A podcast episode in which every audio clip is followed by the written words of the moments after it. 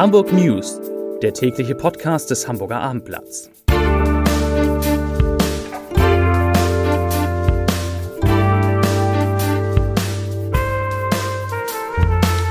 Herzlich willkommen. Mein Name ist Lars Heider und heute geht es in diesem Podcast um die Corona-Inzidenz, die in Hamburg so hoch ist wie in keinem anderen Bundesland und die erschreckend schnell steigt.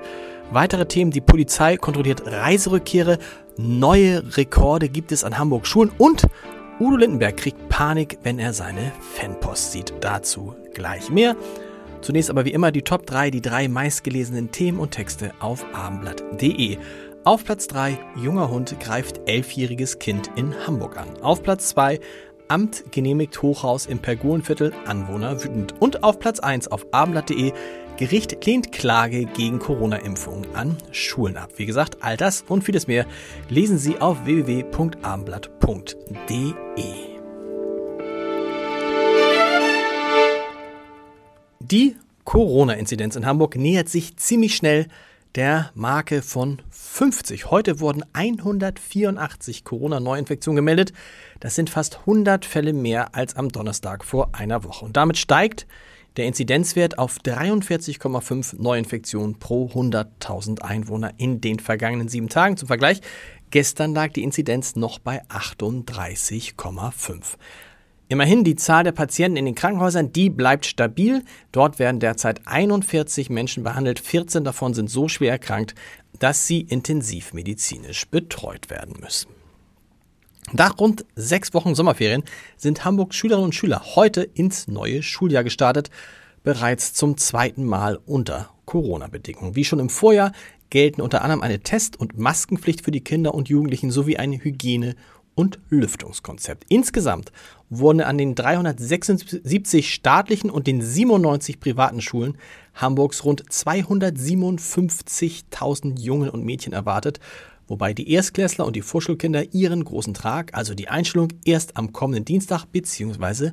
Mittwoch haben. Wie in den Vorjahren ist die Zahl der Schülerinnen und Schüler in Hamburg erneut gestiegen, diesmal um rund 4100. Das heißt, die Schülerzahl hat einen neuen Rekord erreicht. Und entsprechend hat die Behörde auch die Zahl der pädagogischen Stellen aufgestockt. Zumeist geht es da um Lehrerinnen und Lehrer und davon gibt es jetzt 510 mehr und damit gibt es insgesamt 19.300 Pädagogen an Hamburgs Schulen. Zum Start der Corona-Testpflicht für Reiserückkehrer aus dem Ausland hat die Bundespolizei von Sonntag bis zum gestrigen Mittwoch mehr als 28.200 Reisende an den Flughäfen in Hamburg, Hannover und Bremen kontrolliert. Und das Ergebnis, das haben sie, hat die Bundespolizei heute mitgeteilt, es wurden tatsächlich nur sehr wenige Verstöße festgestellt. Nur in 92 Fällen haben die Beamte fehlerhafte oder fehlende Nachweise aufdecken können. Das ist tatsächlich ein gutes Ergebnis, denn seit Sonntag gilt ja für alle Menschen ab 12 Jahren, dass für die Einreise nach Deutschland unabhängig vom Verkehrsmittel ein negatives Testergebnis, ein Impf- oder genesenen Nachweis erforderlich ist. Zur Politik. Bürgermeister Peter Schenscher hat sich heute in ungewöhnlicher Weise vor seinen Vorgänger gestellt. Ungewohnt scharf kritisierte er die Versuche, dem SPD-Kanzlerkandidaten Olaf Scholz ans Zeug zu flicken. Die Opposition missbrauche im Bundestagswahlkampf Untersuchungsausschüsse, um SPD-Kanzlerkandidat Scholz in Misskredit zu bringen. Das sagte Peter Tschentscher an einem Tag, an dem Scholz übrigens selbst mal wieder in der Hansestadt war, und zwar auf Wahlkampftour in einem Start-up-Zentrum in Ohlsdorf.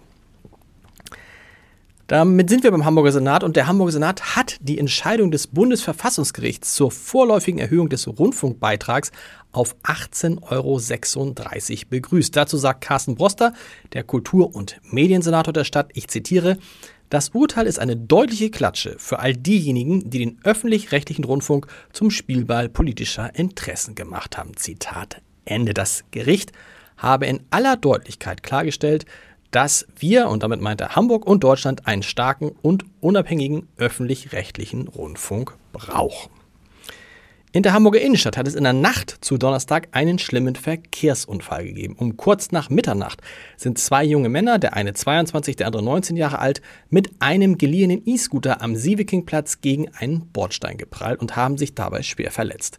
Die Räder des Gefährts blockierten bei der Kollision, die beiden Männer überschlugen sich und mussten ins Krankenhaus gebracht werden. Sie zogen sich Brüche von Kiefer und Nasenbein zu, verloren Zähne und erlitten Platzwunden am Kopf. Nach ersten Erkenntnissen waren die beiden mit etwa 20 km/h unterwegs und sie waren betrunken. Und außerdem ist es bekannterweise verboten, E-Roller zu zweit zu benutzen.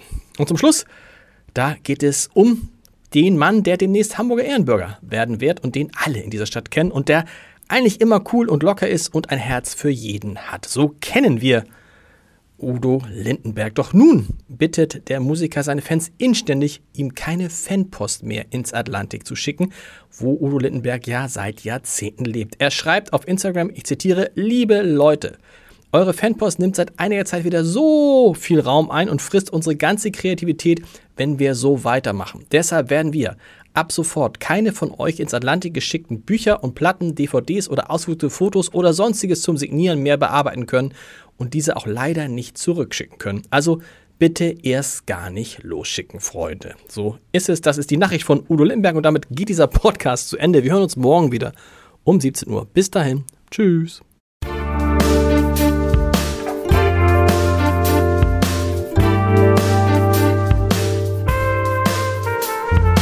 Weitere Podcasts vom Hamburger Abendblatt finden Sie auf abendblatt.de slash podcast.